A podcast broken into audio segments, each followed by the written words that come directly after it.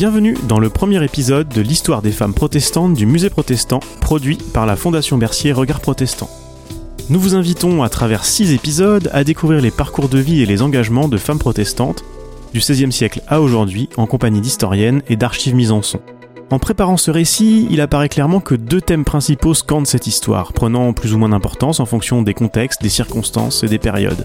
Le rôle des femmes dans les églises protestantes d'un côté, et leur rôle au sein de la famille et de la société de l'autre. Pour introduire ces deux notions, rien de mieux que le retour aux origines de la Réforme. Si vous voulez en savoir plus sur ce XVIe siècle des débuts de l'histoire protestante, je vous conseille de vous reporter aux deux épisodes consacrés à cette période dans le podcast Histoire de la France protestante, avec les historiens Olivier Millet et Jean-Yves Carluer. Un lien vous y mène dans la description de cet épisode. Pour raconter les premiers pas de celles que l'on nommera au fil de cette série les femmes protestantes, je suis en compagnie de Marianne Carbonnier-Burcard. Bonjour. Bonjour. Vous êtes maître de conférences honoraire à la faculté de théologie protestante de Paris et aussi vice-présidente de la Société de l'histoire du protestantisme français. Vous êtes spécialiste notamment des premiers temps de la Réforme et particulièrement de Calvin. On a longtemps répété que la Réforme protestante avait été une source de progrès, voire déjà d'émancipation pour les femmes. C'est en réalité plus compliqué que cela et vous allez nous aider à y voir plus clair. Commençons le récit un peu avant la Réforme. Pouvez-vous nous décrire la place des femmes dans les sociétés européennes chrétiennes au seuil du XVIe siècle? Vaste question. Plus que la Réforme, qui est un aspect des coupures qui ont eu lieu au XVIe siècle, on peut dire que la Renaissance du XVIe siècle a été comprise comme une césure, avec euh, ce qu'on a appelé plus tard le, le Moyen Âge. On peut résumer en disant que au Moyen Âge, on a affaire à des sociétés chrétiennes euh, traditionnelles avec, euh, pour résumer, euh, l'église au milieu du village, un encadrement euh, assez serré par le, le, clergé, le clergé qui donne une représentation de la femme avec d'un côté Ève, la première femme, la pécheresse et la tentatrice, et de l'autre côté, eh bien la Vierge Marie, quasi divinisée, on lui rend un culte bon, on peut dire ces sociétés chrétiennes euh, traditionnelles, mais elles se greffent sur euh, un ensemble de coutumes euh, locales qui laissent plus ou moins d'autonomie aux femmes. Et elles se greffent aussi sur la redécouverte du droit romain à partir du, XIIe siècle, le droit romain qui, bon, on peut dire en gros, donne à la femme une place de, de. À partir de la fin du Moyen Âge, autour de 1500, on peut dire qu'il y a une prolifération de discours imprimés, parce que c'est l'imprimerie qui va changer beaucoup de choses. Euh, donc des discours imprimés, euh, d'ouvrages euh, en latin la plupart, mais aussi de plus en plus en, langue vulgaire. Des discours sur l'instruction des femmes, le statut des femmes. Bref, on parle des femmes. On en parle beaucoup plus qu'au Moyen Âge, mais évidemment, il y a un, effet loupe qui est dû au bouleversement de, de l'imprimerie. Et ces discours qui se multiplient. Ils viennent euh, notamment de ce qu'on appelle les humanistes, des élites euh, éclairées pour un public euh, des villes. Mais ces discours, ces changements dans les discours, en tout cas ce qui apparaît comme changement, ça ne signifie pas un changement de statut social pour les femmes. Les femmes restent des mineurs soumises au père d'abord, au mari ensuite, hein, sauf dans la haute aristocratie. Quelle place a la femme dans la religion chrétienne du temps? Dans la hiérarchie de la perfection chrétienne, telle que les clercs euh, l'établissent euh, au long des siècles, les femmes mariées arrivent en dernier. Elles arrivent après, après les veuves et très loin derrière euh, les vierges. La voie de virginité, de pureté totale, la, la, virginité, surtout la virginité consacrée par des, par des vœux, c'est la voie la plus propice au salut. Et ça, on peut dire qu'à la fin du Moyen Âge, c'est de plus en plus mis en, valeur, avec aussi l'accroissement de la dévotion euh, à la Vierge, qui à la fin du Moyen Âge euh, explose. Donc il y a un lien qui est fait entre la, pureté et la, sexualité, ou l'absence de sexualité. Et la sexualité, donc vue comme une, impureté, elle est euh, contrôlée par le clergé, lui-même sans sexualité.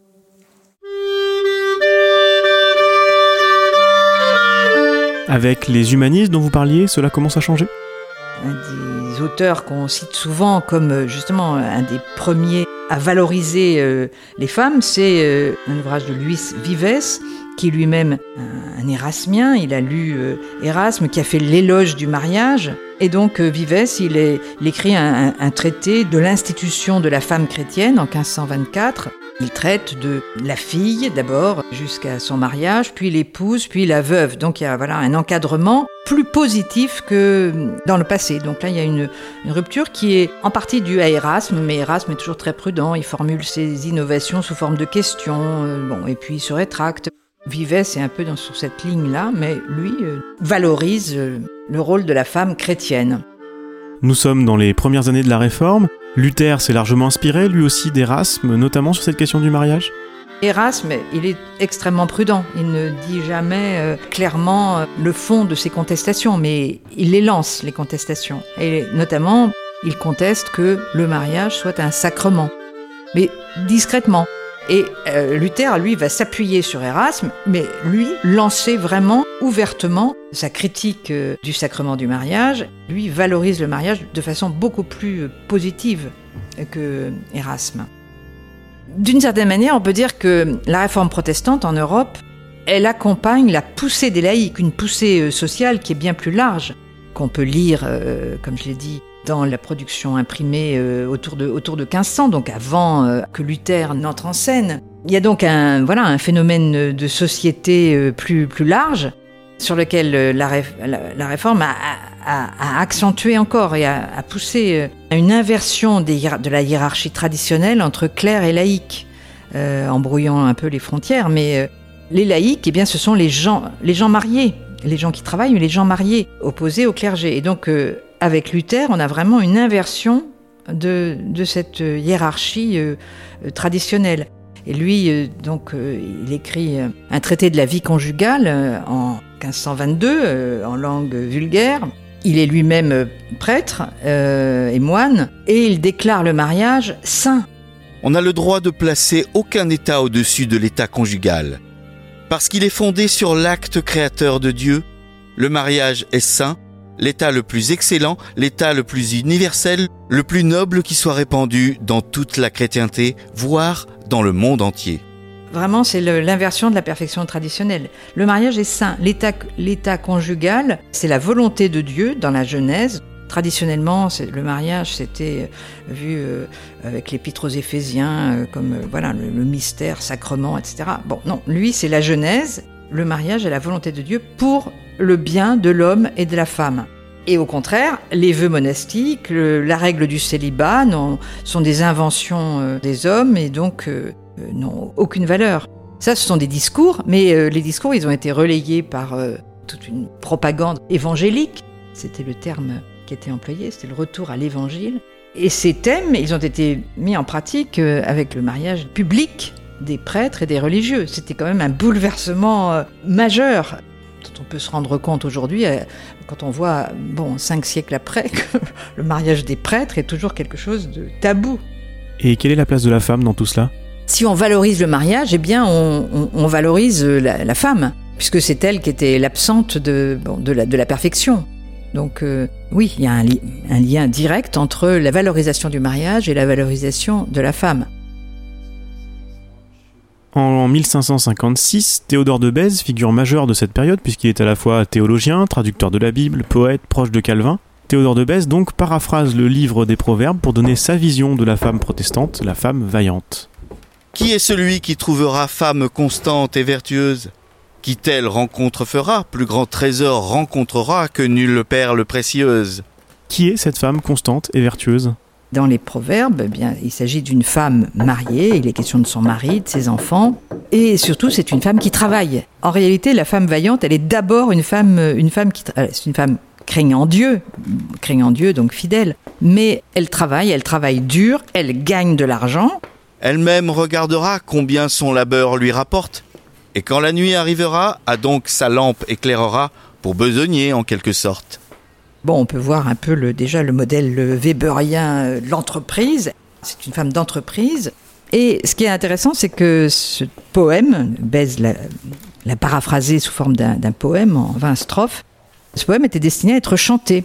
Euh, il a été publié d'abord en placard, donc en affiche, avec euh, le début du psaume 15, qui est euh, l'air sur lequel chanter cet hymne à la femme vaillante. La femme vaillante éduque également les enfants de façon là a priori traditionnelle, avec tout de même une différence de taille puisque la réforme met l'accent sur la Bible et sur les langues vulgaires à la place du latin.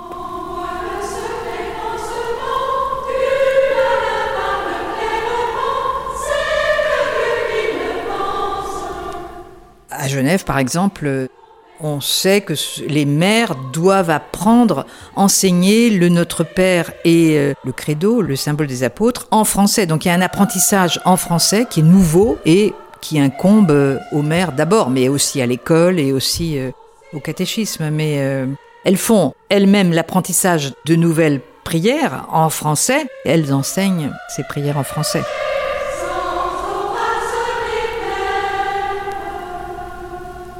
Concernant la foi de ces protestantes, elle reste cantonnée à la sphère familiale? Pour les femmes, elle est euh, évidemment dans, la sphère familiale, mais elle peut être aussi, en tout cas à certaines époques, il y a eu des femmes qui ont pu jouer un, un rôle euh, public important. On peut penser à Marguerite de Navarre, mais Marguerite de Navarre, c'est la sœur du roi François Ier. C'est quand même une exception. Elle a lu beaucoup de Luther, elle est euh, disciple de Lefebvre d'Étaples qui est un humaniste évangélique, elle a protégé les évangéliques, elle a elle-même écrit ses convictions évangéliques, plus ou moins discrètement, mais bon, elle est dans un statut vraiment tellement à part qu'on peut pas, on peut pas en faire un modèle, euh, voilà, valable très largement. Mais ceci dit, elle a protégé une certaine Marie d'Antière dont on a pas mal parlé, Marie d'Antière, qui était une ancienne religieuse euh, de Tournai, qui s'est enfuie de son couvent euh, vers 1530. Elle s'est réfugiée à Strasbourg, elle s'est mariée à un, ancien religieux qui est devenu pasteur à Strasbourg, euh, et puis de là à Berne, enfin dans le canton de Berne, qui est passé à la réforme en 1528 déjà. Elle est devenue veuve, elle s'est remariée avec un autre prédicant, Antoine Froment.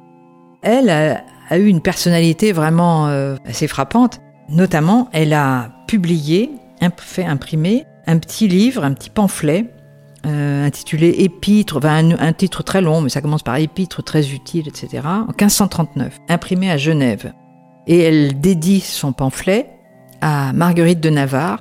Et dans la dédicace, elle ajoute une défense pour les femmes.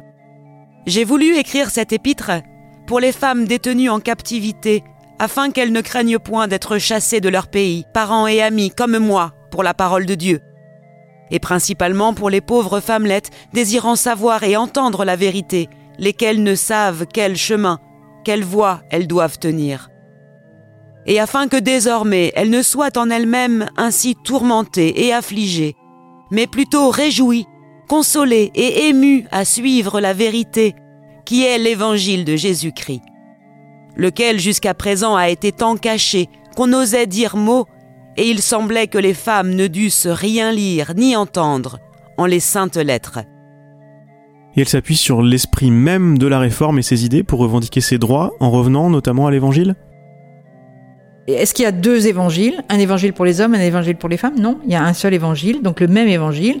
Elle euh, cite l'épître aux Galates. Hein, en Christ, il n'y a plus ni homme, ni femme, ni, euh, euh, ni, euh, ni libre, ni, ni esclave, etc.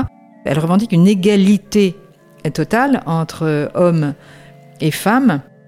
L'évangile est ouvert aux femmes comme aux hommes. Donc elle lit l'évangile. Et dans l'évangile, il y a des femmes, des modèles de femmes qui sont donnés. Et le modèle qu'elle met en avant, c'est le modèle de la Samaritaine. La Samaritaine, alors la femme samaritaine qui dans les évangiles est présentée comme une pécheresse. C'est pas un modèle de perfection chrétienne. Eh bien, si, pour euh, Marie d'Antière, c'est la, euh, c'est la, cette pécheresse, c'est la prêcheresse. Elle prêche le, Christ publiquement, elle confesse sa foi publiquement, et donc c'est la Samaritaine qui devient euh, le modèle des femmes chrétiennes.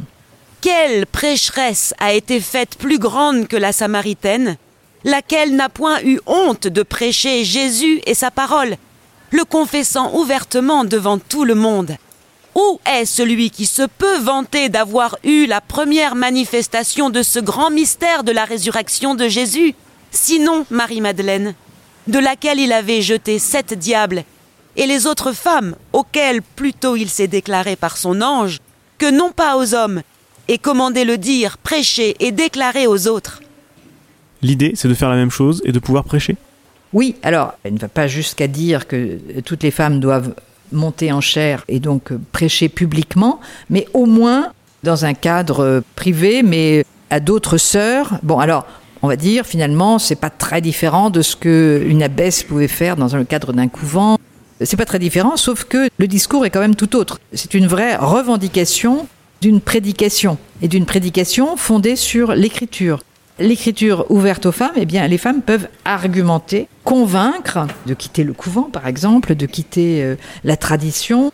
Donc il y a quand même là un discours qui est radicalement nouveau, même si elle utilise une forme de prédication qui aurait pu passer à l'intérieur d'un couvent. Mais il y a un tel poids donné à l'écriture et à l'accès des femmes à l'écriture que c'est quand même euh, très novateur.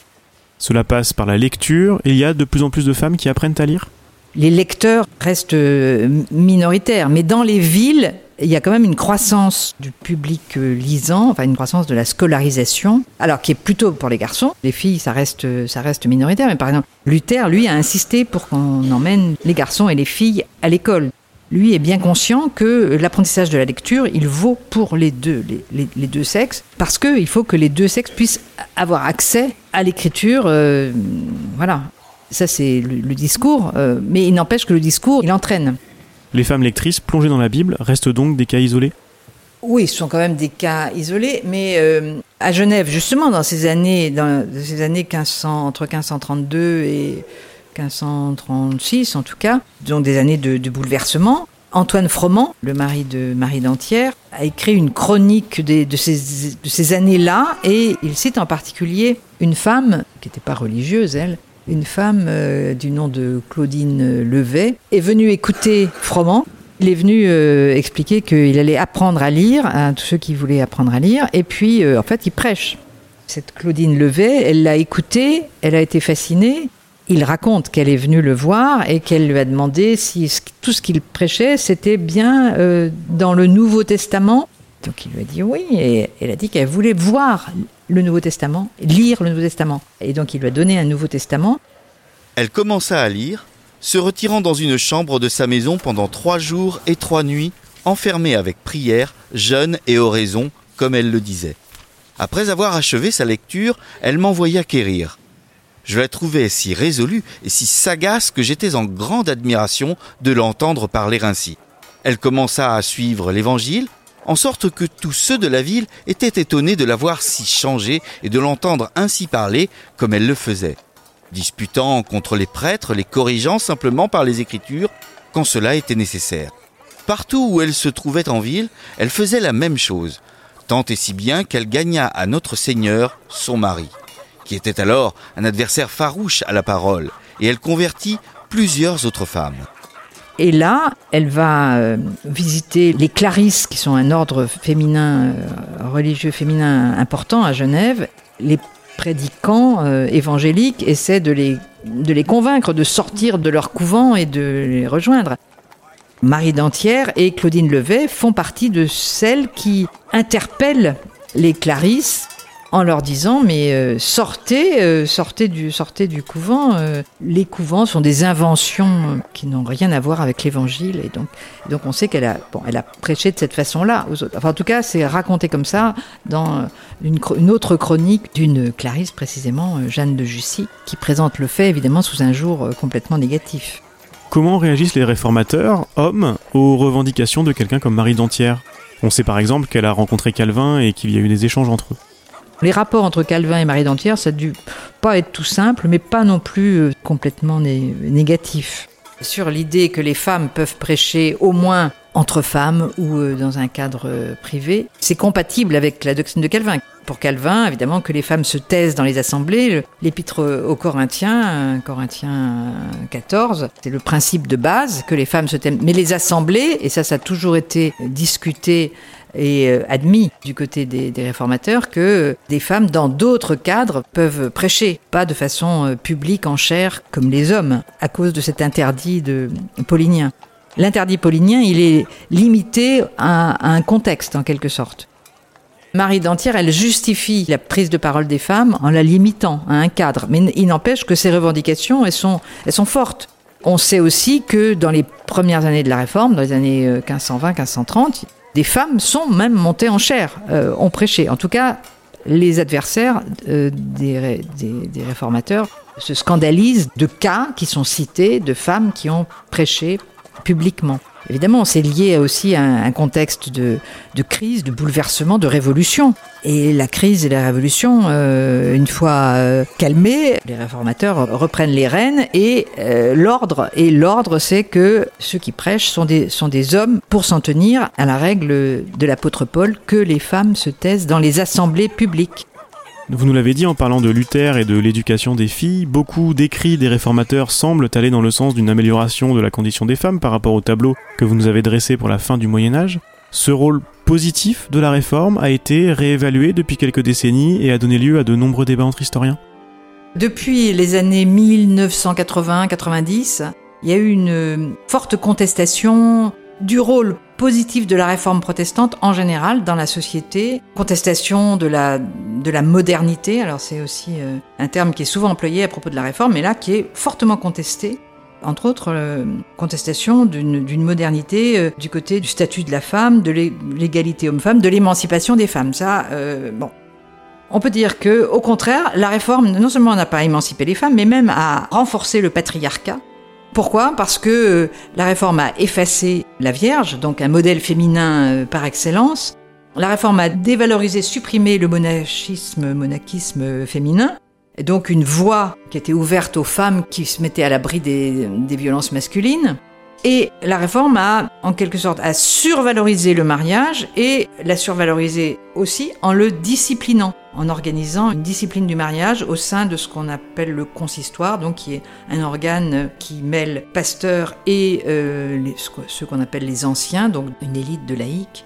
Les consistoires ont pour euh, mission de surveiller les comportements, pas l'intériorité, donc c'est pas, il euh, n'y a, pas l'équivalent de, la confession aux prêtres, mais, mais, n'empêche, il y a une surveillance des comportements extérieurs.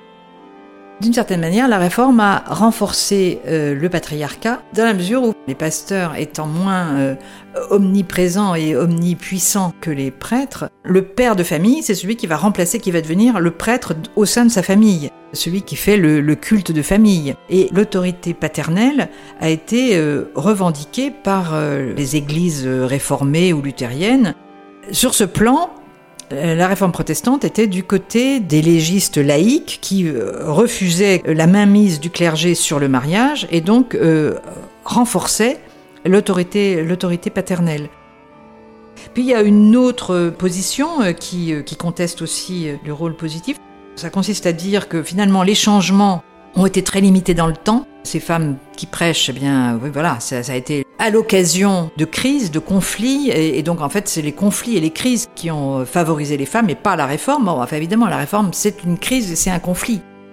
Il y a une autre, une autre ligne de contestation de l'idée que la réforme ait eu un rôle positif pour les, les femmes c'est l'idée que les trois réformes, il y, a, a eu trois réformes en réalité, réforme euh, luthérienne, réforme calviniste et, réforme catholique, et que les trois réformes ensemble ont conduit un processus de disciplinarisation de la société, que ce soit par le biais des consistoires du côté réformé ou euh, plus classiquement du, du clergé euh, catholique. Et donc en réalité, les trois réformes n'ont pas été émancipatrices Hein. donc euh, on met dans le même sac réforme protestante, euh, donc luthérienne euh, réformée, et, réforme catholique.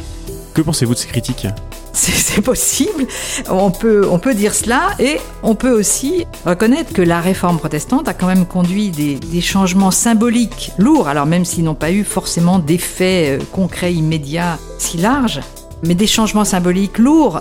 Les femmes prêtres, alors prêtres, pasteurs, prédicatrices, ce sont encore une fois des lectrices et euh, ça, l'accès à l'écriture, l'écriture sainte en langue vulgaire, c'est pas un petit changement, même si euh, il a été probablement dans les faits pas si important que ça, mais même symboliquement c'est très important. Et des prêtres mariés, prêtres pasteurs mariés, des familles pastorales, euh, l'invention d'une famille pastorale, bon, ce sont quand même des changements qui sont pas minces. Alors euh, dire qu'ils ont émancipé les femmes globalement, c'est sans doute un peu abusif. Mais symboliquement, c'est pas rien. Et les discours, malgré tout, les discours, ils poussent.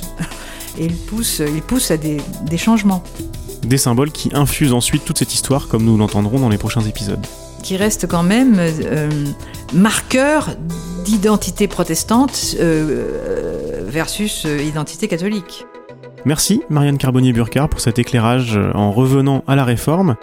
Dans le prochain épisode, Sarah Rouvière nous racontera un autre moment où la crise et le conflit ont ouvert des brèches aux femmes protestantes, dans le sud de la France d'après la révocation de l'édit de Nantes à la fin du XVIIe et tout au long du XVIIIe siècle. L'histoire des femmes protestantes est une série du musée protestant produite par la Fondation Bercier Regard Protestant, réalisée par Antoine Gouritin. Les archives de cet épisode ont été lues par Hélène Lafosse et Dimitri Régnier. La musique originale est signée Alexandre Lechaud. Un grand merci à l'Oratoire du Louvre qui nous a permis d'utiliser des extraits de sa riche discothèque que vous pouvez écouter en ligne. Retrouvez les références bibliographiques et sonores ainsi que les autres épisodes dès à présent sur le site du musée protestant et dans votre application de podcast favorite. Oh,